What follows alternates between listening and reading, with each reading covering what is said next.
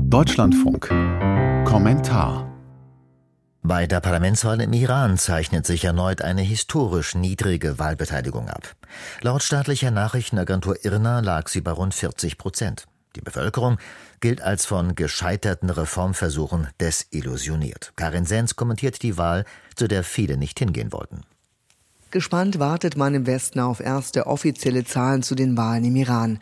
Herausgegeben von einem Regime, dem man sonst kaum ein Wort glaubt.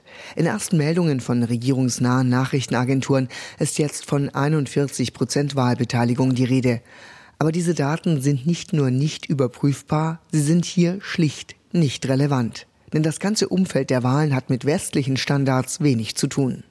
Ein Meinungsforschungsinstitut im Ausland hat wohl im Vorfeld bei einer Online-Umfrage eine Wahlbeteiligung von nur 25 Prozent ermittelt. Das kann aber auch nur eine grobe Orientierung sein, da es bei solchen Umfragen schon zum Schutz der Befragten diverse Hürden gibt. Die Ergebnisse der aktuellen Wahlen sind nur für eine einzige Seite wirklich entscheidend, nämlich für das Regime selbst. Nur das hat die echten Daten vorliegen. Und das ist wohl einer der wichtigsten Gründe, warum die Führung in Teheran überhaupt diesen immensen Aufwand einer Wahlshow betreibt. Landesweit hat der zuständige Wächterrat angeblich mehr als 20.000 Bewerberinnen und Bewerber, ja, man kann sagen, gecastet. Natürlich will man sich auch den Anstrich einer demokratischen Republik geben. Schließlich heißt es ja Islamische Republik Iran und zu einer Republik gehören Wahlen. Aber diese Wahlen sind für die Führung einfach die beste Chance, das Fieberthermometer in die Gesellschaft zu halten und ihre Temperatur zu messen. Und die ist hoch. Das hat sich nach dem Tod der jungen Iranerin Gina Mahsa Amini im September 2022 gezeigt. Sowas will das Regime nicht mehr erleben. Mit einem Mal haben sich Wut und Verzweiflung vor allem der jungen Menschen im Iran entladen.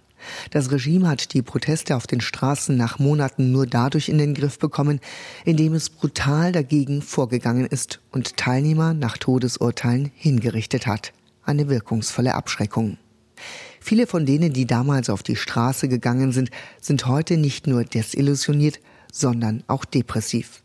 Sie sehen keine Chance in ihrem Land irgendwas zu verändern, ob durch Proteste oder Wahlen.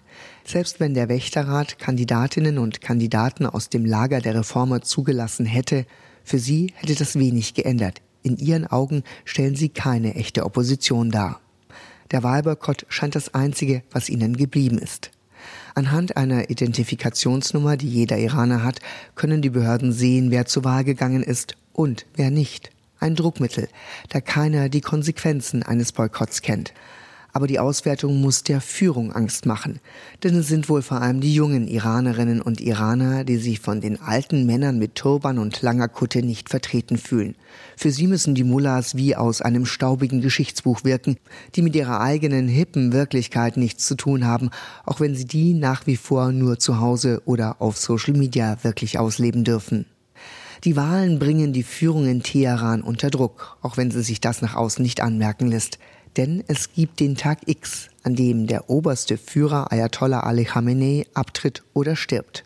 Bei den Wahlen sollten die Iraner auch Mitglieder für ein Gremium bestimmen, den Expertenrat, das dann über seine Nachfolger entscheidet. Schwer vorstellbar, dass die jungen Menschen ein weiter so nur mit einem jungen Kopf akzeptieren würden.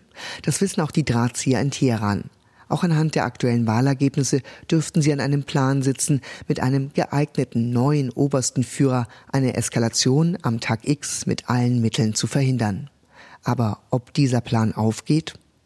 Die Iran-Expertin Katayun Amirpur erklärt im Deutschlandfunk, dass eine Mehrheit der Bevölkerung keine Systemreformen will, sondern das Ende der Islamischen Republik. Und das Regime weiß, früher oder später wird es sich dem stellen müssen. Die greisen Mullahs mit ihren zweifelhaften Wertevorstellungen wirken auf viele der lebenshungrigen jungen Iranerinnen und Iraner nur noch abstoßend. Sie hörten einen Kommentar von Karin Senz.